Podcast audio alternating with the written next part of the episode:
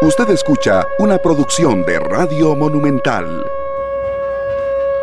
¿Qué tal? Muy buenas tardes, bienvenidos a Matices. Yo soy Randall Rivera y les agradezco muchísimo que nos acompañen hoy en Matices, cerrando semana en las diferentes plataformas en las cuales siempre nos pueden acompañar. Estamos transmitiendo en radio 93.5 en FM, en Monumental, la radio de Costa Rica. Estamos transmitiendo además a través del Facebook en vivo de Noticias Monumental esta noche nos pueden observar en Canal 2 y además usted puede una hora después de mm, terminar el programa descargar o escuchar en línea en podcast, eh, en Google Podcast, Apple Podcast y Spotify.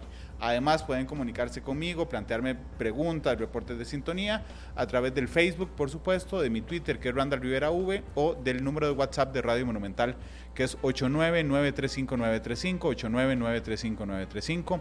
Muchas gracias por estar conmigo. Hoy me acompaña el doctor Marco Vinicio Bosa. Doc, bienvenido. Muchísimas gracias, Randall. Tengo, tengo este, asegurado audiencia por su club de fans. Así es la cosa. Saludos. Siempre que viene revientan. Saludos al doctor Bosa. Saludos, saludos al club de fans, a todas las personas que nos están acompañando una bonita tarde, un bonito día. Vamos a ver qué tal nos va de fin de semana. Ojalá que muy bien a todos. Doc, hoy lo invité a hablar sobre los cuidadores, que es una parte fundamental eh, que muchas veces pasa muy desapercibida para todos, para el sistema de salud, para el sistema de trabajo, eh, para todo el mundo. ¿Cómo ¿Qué es un cuidador, doctor? Este, porque uno podría pensar solo que los cuidadores son las personas que se dedican 100% a cuidar a otras personas, pero Correcto. más bien cuéntemelo usted cuando me lo dice, ¿A qué se refiere? Cuidador es la persona que asegura el cumplimiento de las necesidades básicas humanas para una persona que no las puede suplir por sí mismo, para sí mismo. Estamos hablando de que todos nosotros los seres humanos tenemos una serie de necesidades. Algunas las catalogamos de primera línea, otras de segunda línea. Las, las necesidades de primera línea son las necesidades básicas de todo ser humano, a saber, alimento, ropa y techo. No toda persona puede en un momento de su vida suplirse a sí mismo estas cosas y por lo tanto depende de otras personas, personas de buena fe, parientes o eh, empleados eh, gubernamentales o estatales que se encargan de suplir estas necesidades. El punto está en que la tradición de cuidar al enfermo, de cuidar al minusválido, de cuidar al de alguna manera discapacitado es milenaria, siempre ha existido. En algún momento se centraba más en los templos sagrados en la antigua Grecia, etcétera, pero eran sitios de paso.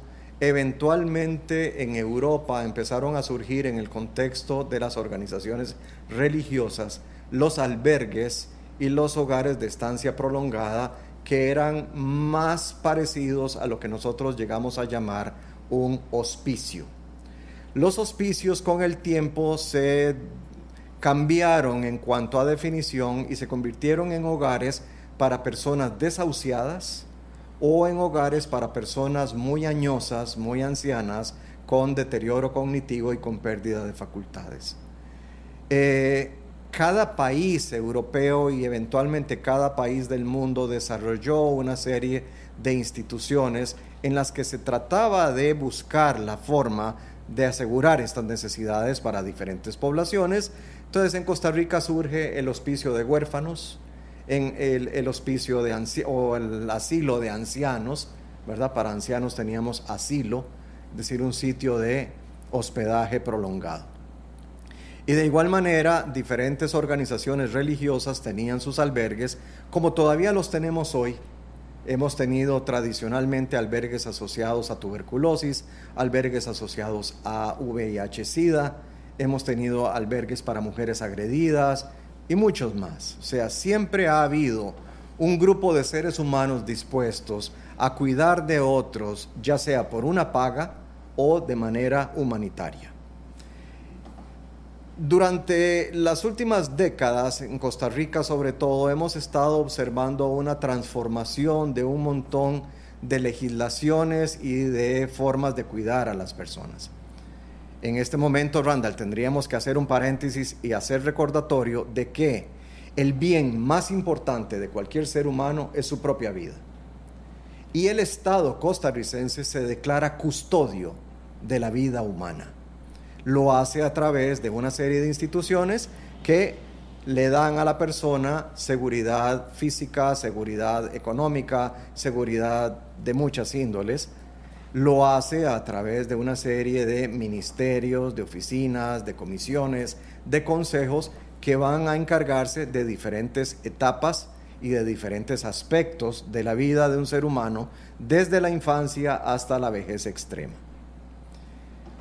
El cuidador es la persona que ofrece apoyo, es la, persona que ofrece compañía y que asegura que las necesidades básicas de alguien se cumplan, se alcancen, se logren. Es decir, el cuidador no solamente está ahí para ofrecer una compañía física, sino que también vela por la adecuada nutrición de la persona, por el adecuado vestido de una persona y por un alojamiento digno para esa persona. Hemos desarrollado, como decía antes, una serie de, normas, de leyes que protegen a la infancia. Hemos desarrollado una serie de normas, leyes que protegen a la población discapacitada. Incluso hemos llegado a conformar consejos, eh, comisiones, asociaciones que velan por el bienestar de las personas con discapacidad y ya algunas instituciones como el IMAS, por ejemplo, capacita a los eh, que así lo quieran en el cuidado de las personas adultas mayores y en el cuidado de las personas que viven con discapacidad. Además de esto, tenemos otro tipo de cuidadores, los cuidadores profesionales, por ejemplo, los profesionales de ciencias de la salud, enfermeras, médicos, auxiliares, asistentes, farmacéuticos, microbiólogos, etcétera, etcétera, que velan permanentemente por la salud de las personas en diferentes programas de salud pública y también en diferentes ah, ámbitos de hospitalización y de atención a la salud de las personas enfermas. La mayoría de los costarricenses conoce a alguien que se dedica a cuidar a otra persona. Y yo creo que tal vez sobre estas personas es las que querés que conversemos hoy. No el cuidador profesional, no el profesional sanitario, no aquel que tiene una jornada de ocho horas diarias, sino más bien la persona que dentro de su familia identifica a alguien en necesidad y dedica su vida a cuidarlo. Este tipo de cuidador generalmente es una mujer, Randall. La gran mayoría de las cuidadoras son mujeres, la gran mayoría de las cuidadoras familiares no son remuneradas la gran mayoría de las mujeres que se dedican a esto sacrifican su vida personal para defender, para, para cubrir las necesidades, para atender a otra persona a la que aman, que tiene una situación de fragilidad y de eh, vulnerabilidad. Claro, pero además son invisibles para el sistema. Claro. Y, permítame detenerme ahí un momento, doctor, porque em, estaba leyendo, evidentemente, la la Declaración Universal de los Derechos Humanos. Claro. El artículo 2 de la Declaración Universal. Mm. ¿Qué dice el artículo 2? No, el 3, perdón, dice, todo individuo tiene derecho a la vida, a la libertad y a la seguridad. ¿Okay? Y el artículo 25 de la Declaración Universal de los Derechos Humanos, del cual Costa Rica más es firmante, eh, dice toda persona tiene derecho a un nivel de vida adecuado que le asegure, así como a su familia, la salud y el bienestar, mm. y en especial la alimentación, el vestido, la vivienda, la asistencia médica, los servicios sociales necesarios. Tiene asimismo derecho a los seguros en caso de desempleo, enfermedad, invalidez, viudez, vejez y otros casos de pérdida de sus medios de subsistencia por circunstancias independientes de su voluntad. Mm, ¿Por qué pongo esto aquí, Doc? Porque realmente el Estado, eh, así como hoy siguen siendo invisibles los cuidadores para el sistema, eran más invisibles todavía. Correcto. Entonces, lo que nos dice la legislación internacional y la nacional, porque nosotros somos firmantes de la Declaración Universal de los Derechos Humanos, es que el Estado tiene que responder, yo me imagino en una situación eh, particular, yo llego y digo y caigo enfermo, postrado, ¿verdad? Sin, sin cura y el Estado lo que me dice hoy es, o lo que me decía hace unos años es, ok, de, tome, ve a ver quién lo cuida, porque realmente yo le doy la atención, eh, mando a, los, a equipos a verlo a su casa, que le den el medicamento, pero usted necesita a alguien... El equipo de Levi's. Ajá, pero usted necesita a alguien que lo atienda, usted que lo vista, que lo limpie, que lo bañe. A las 2 de la mañana cuando tiene el ataque de tos, a las 3 cuando tiene el ataque de vómito. Pero el Estado no garantiza eso, sino que delega en mi familia, ok, eso, e, esa situación. Y lo otro es que está bien, la delega, ok pero realmente decía yo que se vuelve invisible el sistema porque si yo le pido a alguien que deje de trabajar para hacer eso, pierde un ingreso porque el Estado no le va a remunerar, pierde un seguro porque el Estado no va a asegurar al cuidador o no iba a asegurar al cuidador este, momentáneamente. Esto ha ido cambiando en los últimos años. Hoy hay garantías y leyes que lo permiten. Exacto. Pero hasta hace 15, 20 años, Doc, era invisible. O sea, el cuidador era una responsabilidad familiar con un sacrificio familiar del cual el Estado no respondía en ninguno de estos artículos. Tenemos que entonces meter sobre la, poner sobre la mesa el tema del el estilo político de nuestro gobierno.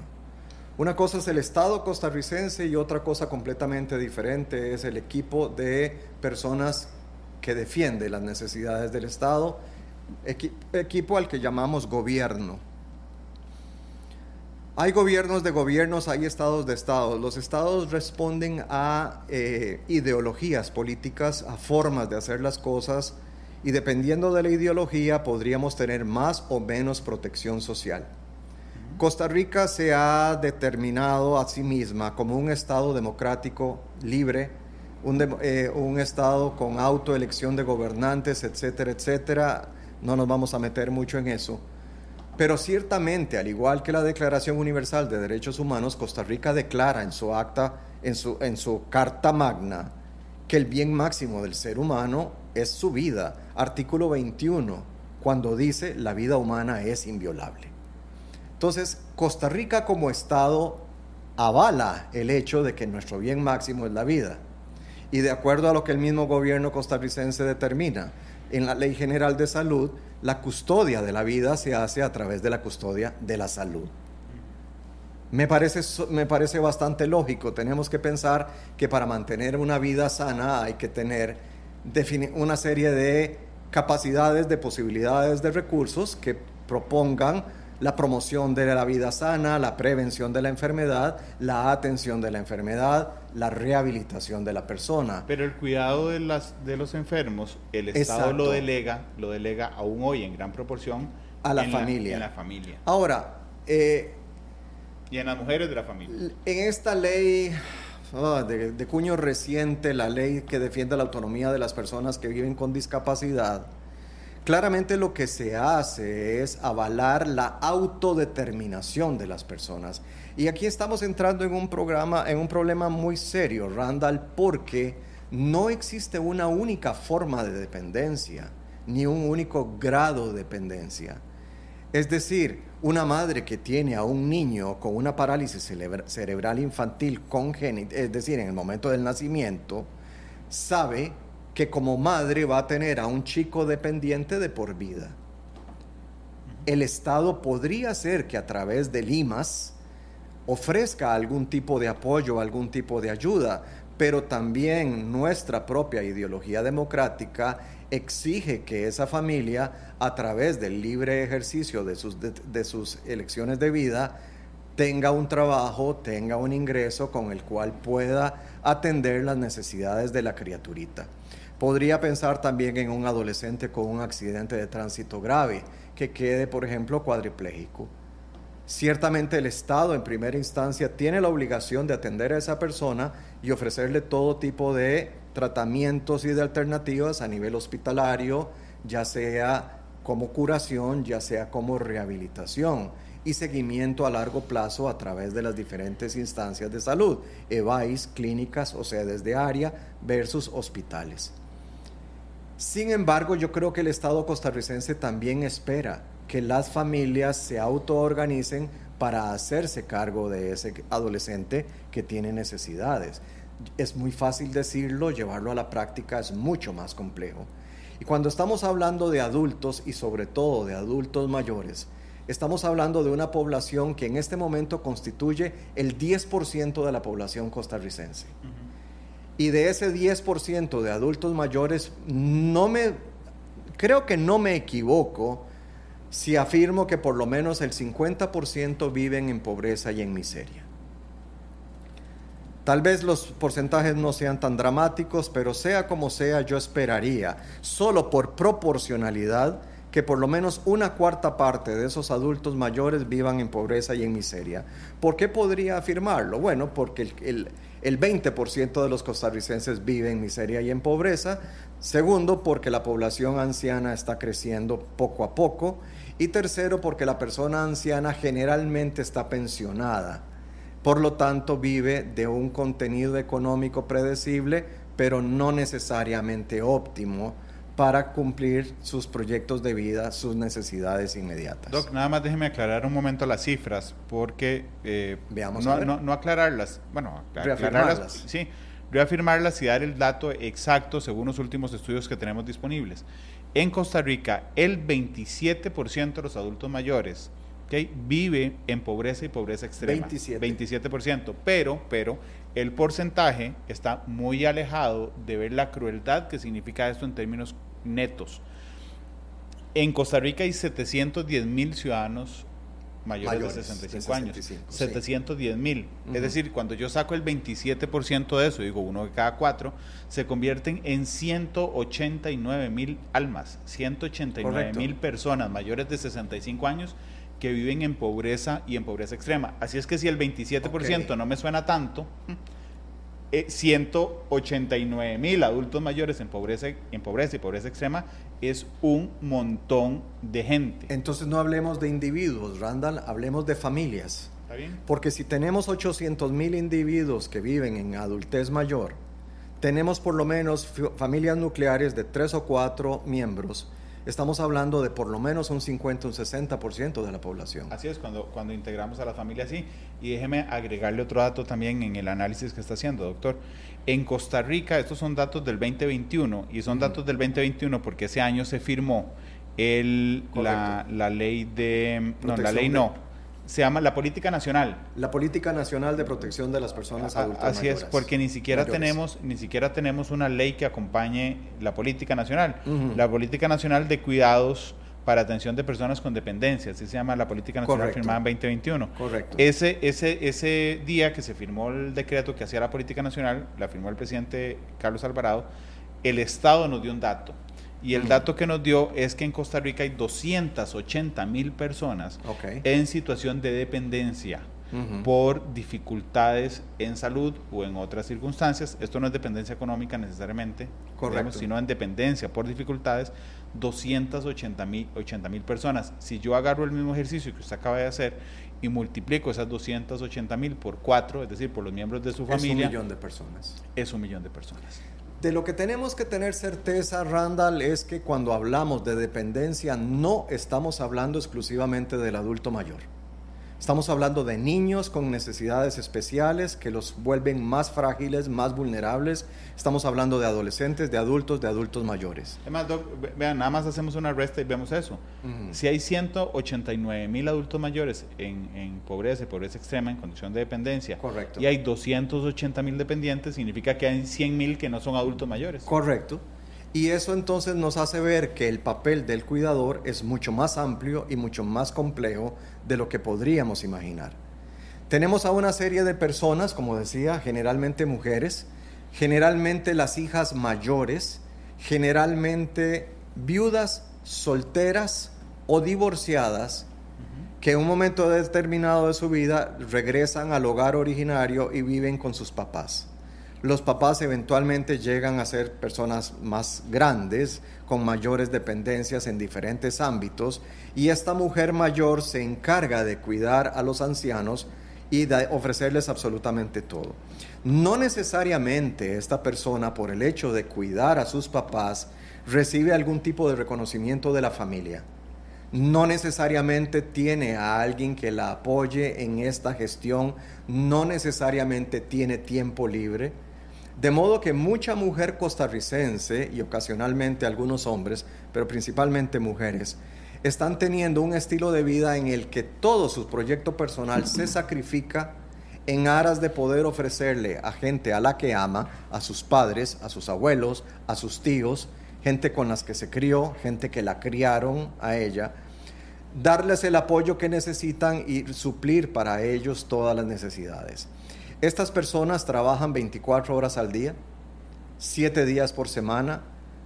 Algunas de ellas han logrado eh, ponerse de acuerdo con otros familiares para que por lo menos algunos fines de semana tengan libres. Algunas de estas personas incluso abandonan el trabajo formal para poderse dedicar al cuidado de los ancianos o de los niños o de los adolescentes y con ello a veces algunas familias les reconocen parte de lo que tenían como ingreso mensual y con ello podrían prolongar de alguna manera su proyecto de vida individual. Sin embargo, esto no es la norma. La norma es que cuando hay una cuidadora en la familia, la mayoría de las personas se hace de la vista gorda, eh, generalmente se oyen comentarios como vos sos la mayor, vos encargarte de eso. Cuando éramos chiquitos, papá y mamá te dieron a vos la responsabilidad de ayudar en la crianza nuestra. Ahora que ellos están viejos, te toca a vos cuidarlos a ellos. A esta persona cuidadora se le niega tener un día libre, a esta persona cuidadora se le niega irse de paseo a la playa, a la montaña, en unas vacaciones de una semana o dos para estas personas no hay formación de manera inmediata, gratuita, eh, ubicua, es decir, de fácil, de fácil adquisición. Tenemos en Costa Rica, Randall, eh, el INA. El INA ofrece una formación de cuidador para el adulto mayor.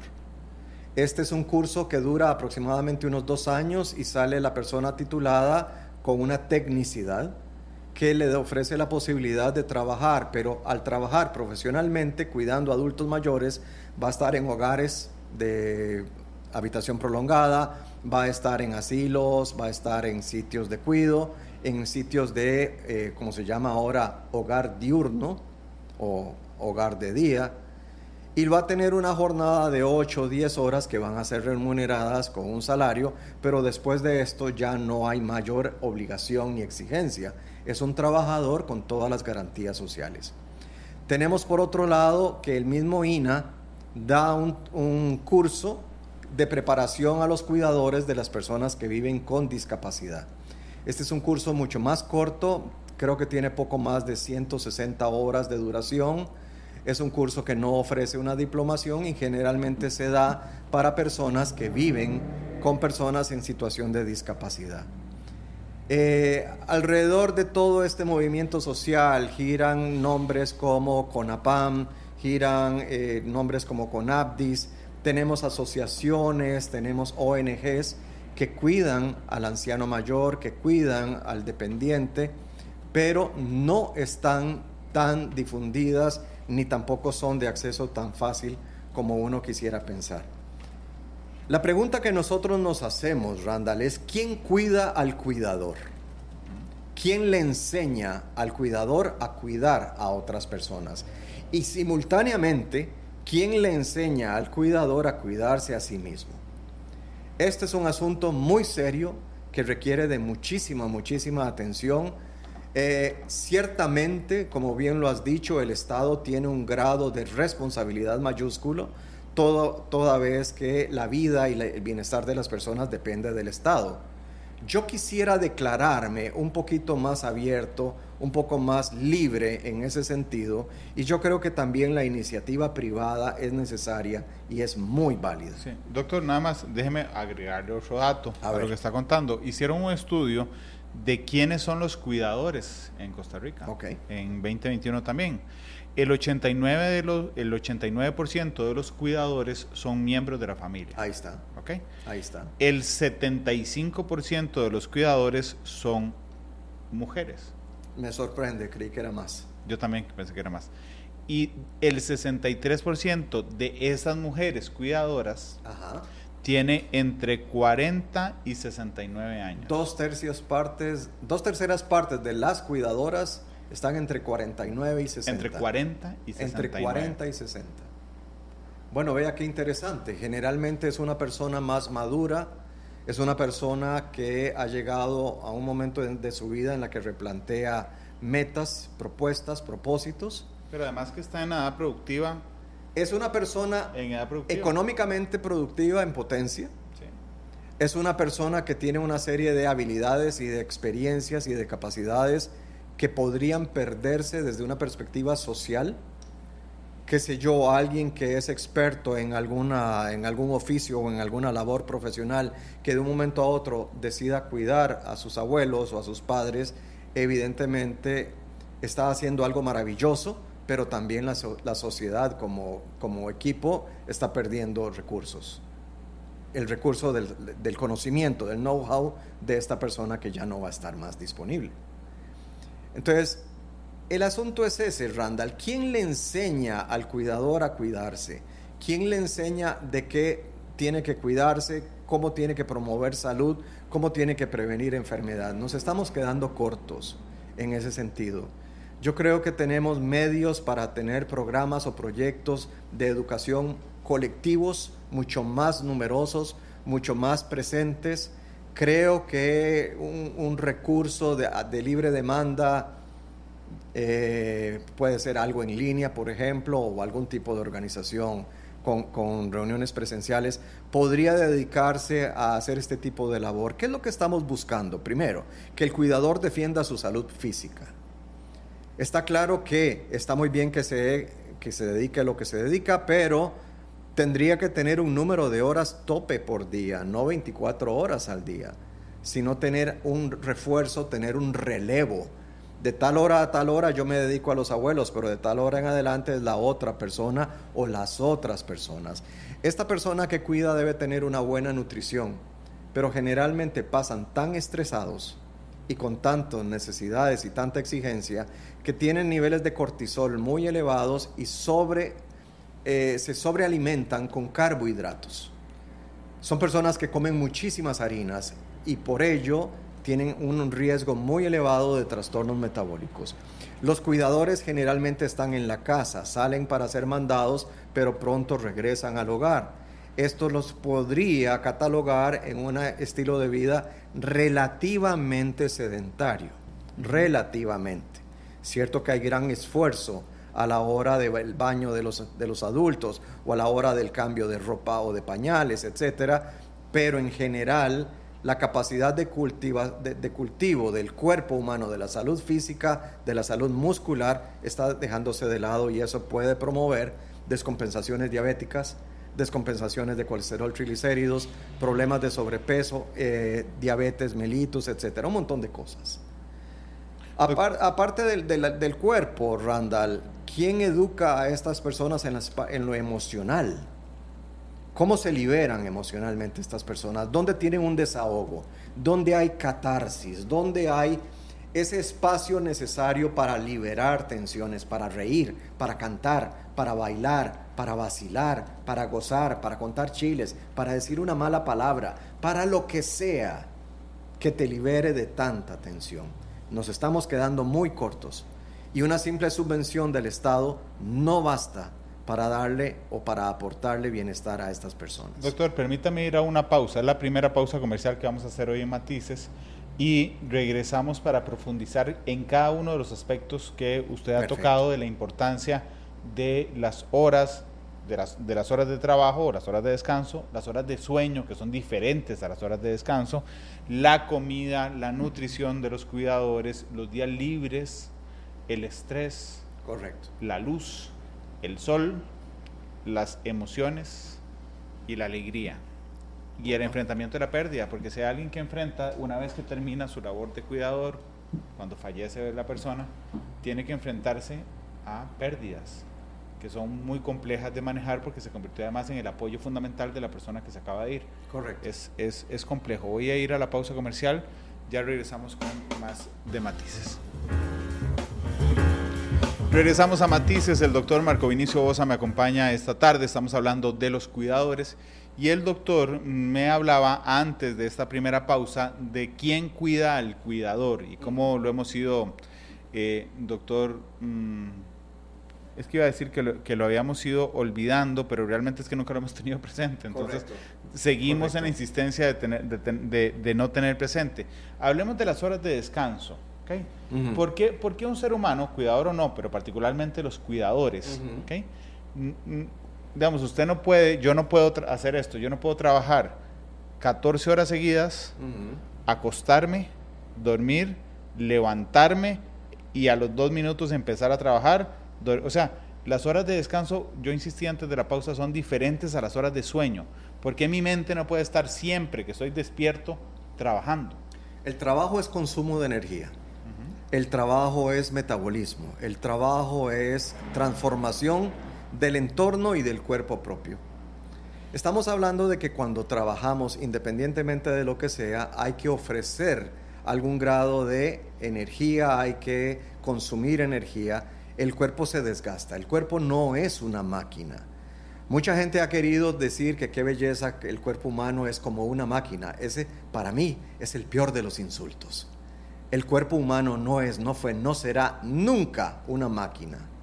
Las máquinas son torpes y las máquinas son tontas. Las máquinas no aprenden de igual manera y las máquinas no se autorregeneran como sí lo hace el cuerpo humano. El cuerpo humano es un animal de costumbre, el cuerpo humano necesita ritmos y lo que, lo que sucede a lo largo de 24 horas lo describimos como ritmo circadiano, es decir, cerca de un día, circadiano en este, en este ritmo hay momento de sueño, hay momento de sueño profundo, hay momento de sueño liviano, hay momento de movimientos oculares rápidos, de ensoñaciones y de una serie de cosas más. De modo que el simple hecho de estar en la cama durmiendo no es tan simple ni tan llano como simplemente cerrar los ojos y entregarse. No, hay toda una serie de transformaciones y de procesos que se dan durante el sueño. Durante el día dedicamos nuestra energía a trabajos, a metas, a propósitos, a tareas. El asunto es que todo esto gasta energía, gasta, el, desgasta, desgasta el cuerpo humano y desgasta el cerebro. ¿Cuántas, ¿Cuántas veces al día late el corazón? Constantemente. ¿Cuántas veces al día trabaja el cerebro? Constantemente. ¿Cuántas veces al día trabajan los músculos? Bueno, depende de los músculos, porque los músculos intestinales trabajan 24 horas al día. Todo esto se acompaña de un desgaste natural y el cuerpo tiene que regenerarse, tiene que reconstruirse, tiene que recuperarse. Y ahí es donde vienen los momentos de descanso cotidianos, por ejemplo, una rica siesta en la tarde, un ratillo de tirarse en un sillón y no hacer mucha cosa, tomarse un cafecito. Estos pequeños eh, breaks o, recreos que nos damos pueden ser activos o pueden ser pasivos, pero al fin de cuentas son una pequeña pausa en nuestra labor cotidiana. Nuestra labor cotidiana es estudiar e ir a la escuela. Nuestra labor cotidiana es cocinar y preparar alimentos para la familia. Nuestra labor cotidiana es estar haciendo el jardín, estar arreglando la casa o inventando la nueva maravilla para bien de la humanidad el cuerpo va a necesitar en algún momento recuperarse y va a requerir de nutrición. Los momentos de alimentación también son pausas en el trabajo habitual dedicadas a nutrir al cuerpo y a ofrecerle nueva energía y todo esto. Cuando una persona cuida a otra, Randall, es muy fácil perder el ritmo de, esta, de este ciclo circadiano. Es muy fácil empezar a tener problemas porque las personas que viven en dependencia, las personas que están debilitadas, las personas que tienen alguna enfermedad crónica degenerativa, invierten el ciclo circadiano. Y es muy típico la persona mayor desgastada que duerme de día y a las 2, 3 de la mañana está hablando, está participando de una conversación, quién sabe con quién, está exigiendo, llamando, eh, de alguna manera proponiendo que alguien venga a asistirle. Está aburrido, le duele la espalda, se quiere levantar, quiere salir a ver qué está pasando, insiste en ir a preparar el desayuno, son las 2 de la mañana, abuelo, acuéstese, abuela, acuéstese, pero hay una mente que no está bien organizada que pide otra cosa. De igual manera, un niño enfermo, un niño crónicamente enfermo, perfectamente puede tener periodos de insomnio, puede tener periodos de, hiperactividad en las madrugadas y esto impacta sobre el cuidador. Asumamos que es un anciano que tiene un periodo de insomnio. Durante varias semanas a las 2 de la mañana, a las 3 de la mañana ya está despierto, ya está llamando a medio mundo para que lleguen a acompañarle, a asistirle, a entretenerle, a divertirle. ¿Qué pasa con esas personas que asisten a ese llamado? De pues a las 5 de las 6 de la mañana, cuando normalmente se levantan, están agotados. Rompieron el círculo normal, el ciclo normal del sueño, rompieron el hábito y por lo tanto los cuidadores frecuentemente son portadores de cansancio crónico, de fatiga crónica. Entonces, ¿qué hacer con estas personas? No puedes decirle, mira, tomate un reposo, un reposo, va a decir, ¿y quién va a cuidar de esta persona? O sea, ¿quién me va a sustituir? ¿Quién me va a suplantar? Entran también en juego ocasionalmente, Randall, cuestiones de autoestima. Es que nadie lo cuida como yo. Solo yo sé lo que a ella le gusta. Solo yo sé prepararle el té. Solo yo sé cómo calentarle la tortillita con queso que tanto le gusta. Y decirle a esta persona que le enseñe a otra, que entrene a otra, también puede provocar problemas, también puede ser motivo de disgusto. Estábamos hablando de que el cuidador entrega su vida, la sacrifica para cuidar a otro, pero de lo que no hemos hablado es que a veces el cuidador se vuelve en un codependiente, porque necesita de la persona a la que cuida, necesita demostrarse a sí mismo que es necesario. Y ahí entran valores como autoestima, plan de vida, autorrealización, etcétera, que también tienen que ser tomados en cuenta y discutidos. Al final del día, Randall, entonces, cuando queremos cuidar al cuidador, tenemos que cuidar la parte física. Es decir, el cuidador también necesita ropa, también necesita alimentación, también necesita reposo y un lugar donde reposar, un techo. Este cuidador también necesita una buena hidratación, necesita recibir sol, necesita salir a hacer ejercicio, necesita hacer, eh, desarrollar actividades lúdicas que le den también un poco más de alegría y de tranquilidad interior, que liberen hormonas de la felicidad. Pero el cuidador también tiene una parte emocional. Está solo, hay soledad, hay abandono, hay indiferencia, hay negligencia hacia el cuidador. Esa es una pregunta muy importante, muy interesante Evidentemente hay un fenómeno de autopercepción, yo me percibo abandonado, nadie se interesa por mí, desde que yo estoy cuidando a mis papás nadie me pregunta cómo estás, qué necesitas, querés algo en especial. Entonces el, el cuidador también se siente abandonado. Al cuidador hay que también defenderle la parte mental. Estas personas que tenían una habilidad, que tenían un oficio, que tenían una línea de trabajo, de un momento a otro cortan con esta tradición personal y se dedican a cuidar a una persona, dejando de lado el desarrollo de sus habilidades. Es decir, hay un abandono de las facultades propias del cuidador. Cómo se educa, cómo aprende cosas nuevas, habrá forma de mejorar sus habilidades, habrá forma de, darle nuevas habilidades.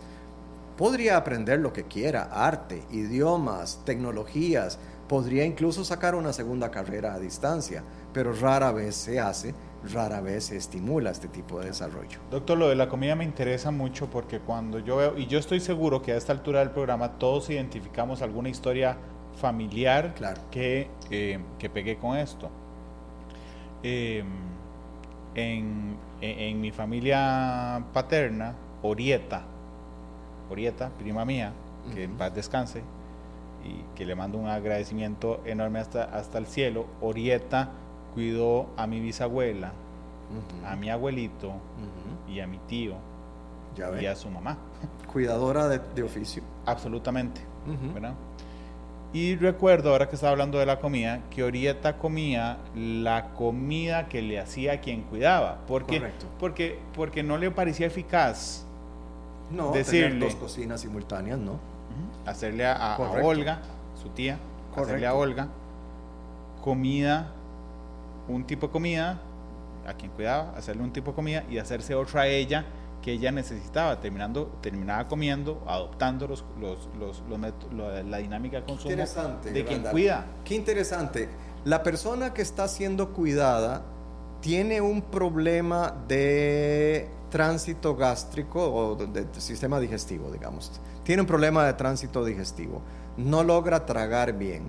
Por recomendación de los profesionales médicos, esta persona tiene una dieta blanda papilla. Así es. La dieta blanda papilla tiene un tiempo de elaboración similar al de la dieta normal, más el tiempo de convertirlo en puré y en papilla. Es decir, es un poco más prolongada en algunos aspectos. Entonces, por razón de tiempo y por razón de sentido práctico de la vida, Orieta decide que entonces ella también va a comer una dieta blanda papilla. Así es. Entonces va a tener problemas de tránsito intestinal, va a tener problemas de fermentación de comida, va a tener algunos grados de intolerancia digestiva, va a tener estreñimiento porque no está consumiendo suficiente fibra y al final de cuentas el hecho de siempre estar comiendo comida blanda podría incluso tener repercusión sobre sus piezas dentales, porque el movimiento masticatorio se está perdiendo. Entonces, hay un deterioro de la vida, de la calidad de vida, del bienestar del cuidador, cuando el, el cuidador adopta los hábitos de la persona cuidada. Ese es un problema. El otro problema es que la persona que está siendo cuidada no necesariamente puede salir del hogar y por lo tanto la cuidadora se encierra en el hogar y no sería raro pensar en un déficit de vitamina D como consecuencia de la pobre exposición al sol. Podríamos pensar, mujer de cincuenta y tantos años, posmenopáusica, que tiene menos ejercicio físico, que no practica deporte, que no sale de la casa, va a donde el médico, le hacen exámenes, le sale el colesterol alto, le salen los triglicéridos altos, posiblemente vaya a tener problemas de osteopenia e incluso de osteoporosis.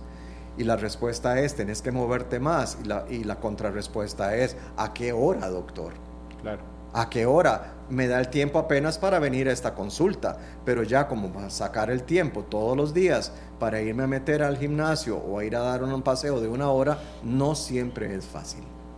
Entonces, no solamente lo que tenemos que pensar es en las necesidades del cuidador, sino también en la sustitución del cuidador. Me hablas de Orieta que cuidó a cuatro parientes amados, pero ¿quién cuidaba a Orieta? Y la pregunta que a veces se hace muy eh, apremiante es ¿y quién sustituía a Orieta cuando Orieta tenía alguna actividad? Claro.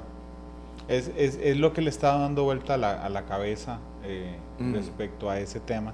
Y ahora, y lo digo, un abrazo además a mis primas, a, Melania, la hija de Orieta, este, y a Orieta hasta el cielo, insisto, que en paz descanse, pero, pero Orieta siempre pareció mayor de lo que ella era.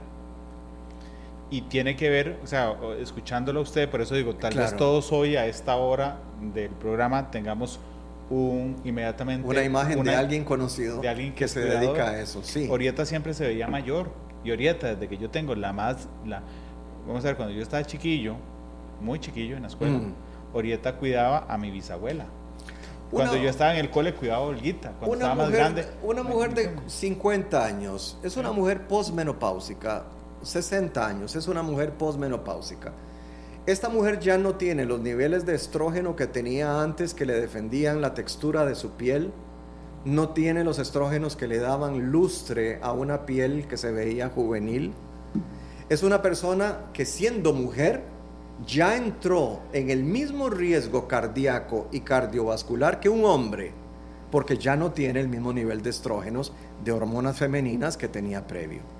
Generalmente la cuidadora, aparte de cuidar a la persona a la que se ha dedicado, tiene otras cosas, por ejemplo, una mujer de 60 años, ¿por qué no? Puede tener hijas o hijos que a su vez tienen hijos, es decir, son los nietos de la cuidadora y en algún momento le dicen, mamá, usted me cuida a los chiquillos mientras nosotros vamos a trabajar. Entonces tiene que cuidar a los niños, tiene que cuidar a los adolescentes y además tiene que cuidar al adulto mayor. Al final de cuentas, ¿a qué hora esa mujer cuidadora va a tener chance de hacer deporte? ¿A qué hora esa mujer cuidadora va a tener tiempo para hacer autocuido? a qué horas va a poder hacer una rutina de bienestar, de belleza, de cosmética, de poderse poner su cremita, de hacerse un masaje, de ponerse sus hidratantes o de tomar suficiente agua. Es decir, tradicionalmente le hemos recargado a muchas mujeres el oficio no solo de cuidarse a sí mismas, sino también de cuidar a familiares mayores y de cuidar a familiares menores. Eh, el papel del cuidador es fundamental en el desarrollo social, es decir, cuando alguien trabaja, alguien tiene que cuidar a los niños. Cuando alguien enferma, alguien tiene que quedarse cuidándolo. Cuando alguien ha perdido facultades, generalmente alguien tiene que quedarse cuidándolo. Hemos tratado de solventar todas estas necesidades, Randall, con instancias como el IMAS o con instancias como el patronato de la infancia, hemos tratado de, ofrecer algunas respuestas. El problema es que eh, cuando estas instituciones nacieron allá en los años 60, tal vez, o 50, Costa Rica que podría tener millón y medio de habitantes, tal vez. Sí. Y ahora estamos ya en cinco. Muchísimas necesidades, muchísimos problemas el Estado definitivamente no da pie en bola para todo. Yo sigo pensando en que un deber ciudadano es desarrollar instancias de protección de la salud y de la vida que en las que confluya lo público y lo privado. Doctor, permítame ir a la última pausa. Me queda solo un minuto, además de programa, y quiero, por favor, que lo dedique a la, pérdida. Voy a poner el mismo ejemplo de Orieta. Falleció mi bisabuela, falleció mi tía, falleció mi tío, falleció mi abuelito, falleció Orieta. Ok. Este, que además estaba devastada por cada vez que se moría alguien que ella cuidaba. Por supuesto. Entraba, quiero saber cómo manejar eso, doctor, que debe ser un impacto emocional muy, muy fuerte. Voy a la pausa, regreso. Porque la realidad tiene muchos tonos, matices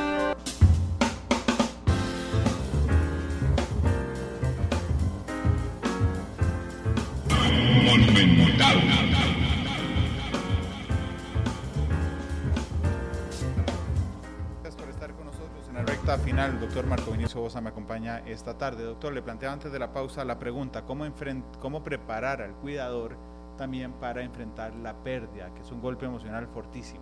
El cuidador convierte el acto de cuidar en su propia autoestima. Ese es su plan de vida, esa es su meta, esa es su proyección. Abraham Maslow hablaba de las necesidades del ser humano y las necesidades básicas, ya las hemos mencionado, han sido cubiertas. Pero la cima de esta pirámide de necesidades es la autorrealización. Esa es la aspiración máxima de un ser humano, vivir una vida en la que se sienta realizado. El cuidador convierte el acto de cuidar en su autorrealización. Su plan de vida, su proyecto, su autoestima, su valor percibido eh, subjetivamente como ser humano deriva del hecho de poder cuidar a alguien más y de sentirse bien, de sentirse importante, de sentirse reconocido o autorreconocido a partir de ese acto. En el momento en que pierde al cuidado, a la persona que se cuida, se encuentra un vacío existencial. Porque mi vida gira en, el, en torno a cuidar a esta persona que ya no está. Es peor que el síndrome del nido vacío. Porque en nido vacío vos esperás que los niños se vayan de casa vos esperás que, que se hagan profesionales o que surjan, que tengan un trabajo, que se vayan del hogar, que tenga su propia casa, que tenga su propia familia. Esto eventualmente genera tristeza en lo que llamamos el síndrome del nido vacío. Pero en un nido vacío, vos sabés que tus hijos van a volver a visitarte. En este caso tenemos una pérdida irrecuperable, una pérdida totalmente irreversible. Es decir, a la persona a la que le dediqué los últimos 20 años de mi vida en cuerpo, alma y vida ya no está. ¿Qué hago con mi vida? ¿Y ahora qué voy a hacer? Ya ni siquiera tengo la oportunidad de quejarme de lo mucho que tengo que hacer porque ya no tengo razón para quejarme. Entonces viene una crisis de autoestima, viene una crisis similar, incluso Randall, Términos completamente diferentes, pero similar a la de la jubilación. Mi vida entera me he dedicado a este trabajo y a partir de esta fecha me dicen que yo ya soy un adulto mayor y por lo tanto ya no voy a trabajar más, me pensionan, me dan plata, nunca lo mismo, pero bueno, algo es algo, pero yo ya no voy a poderme desempeñar en mi campo de excelencia. El cuidador llega a tener excelencia en lo que hace y de la noche a la mañana se la quitan porque la persona a la que cuidaba falleció. Es importante también esto, Randall. Al cuidador hay que irlo preparando para el momento de la separación. Al cuidador hay que irlo integrando en un proyecto de vida mucho más amplio. Al, al, cuidador hay que recordarle que tiene la responsabilidad de determinar proyectos de vida y que aunque lo que hace es magnífico, algún día ya no estará ahí la necesidad y tendrá que volcarse de nuevo sobre sí mismo para desarrollar un proyecto de vida personal, individual. Qué fácil decirlo. Del Sí. dicho al hecho, mucho trecho, no es tan fácil. Doctor, muchas gracias por habernos acompañado hoy. Eh, ¿Con qué canción le gustaría despedirse? Ah, caramba. Había que pedir canción. Bueno, ya que estamos hablando de la vida, me imagino que te la han pedido mucho. Gracias a la vida de Mercedes Sosa. Será Mercedes Sosa quien despida a Matices. Muchísimas gracias. Eh, yo el lunes los espero. Eh, entramos a mes de aniversario. El 10 de marzo cumplimos 10 años de Matices. Muy bien. Y a partir del lunes les anunciaré un montón de novedades. Una de esas, una de esas novedades es que hoy es el último programa en el que se pide canción. Ah, caramba. Así es que Mercedes Sosa será la última, eh, que será la última que La que- canción la última canción, sí, que suene en matices. El lunes tenemos un montón de novedades que les voy a contar ese día, pero recuerden que a partir de eh, una hora después de terminado este programa está el podcast disponible y esta noche nos vemos en Canal 2. Feliz tarde, hasta luego. Este programa fue una producción de Radio Monumental.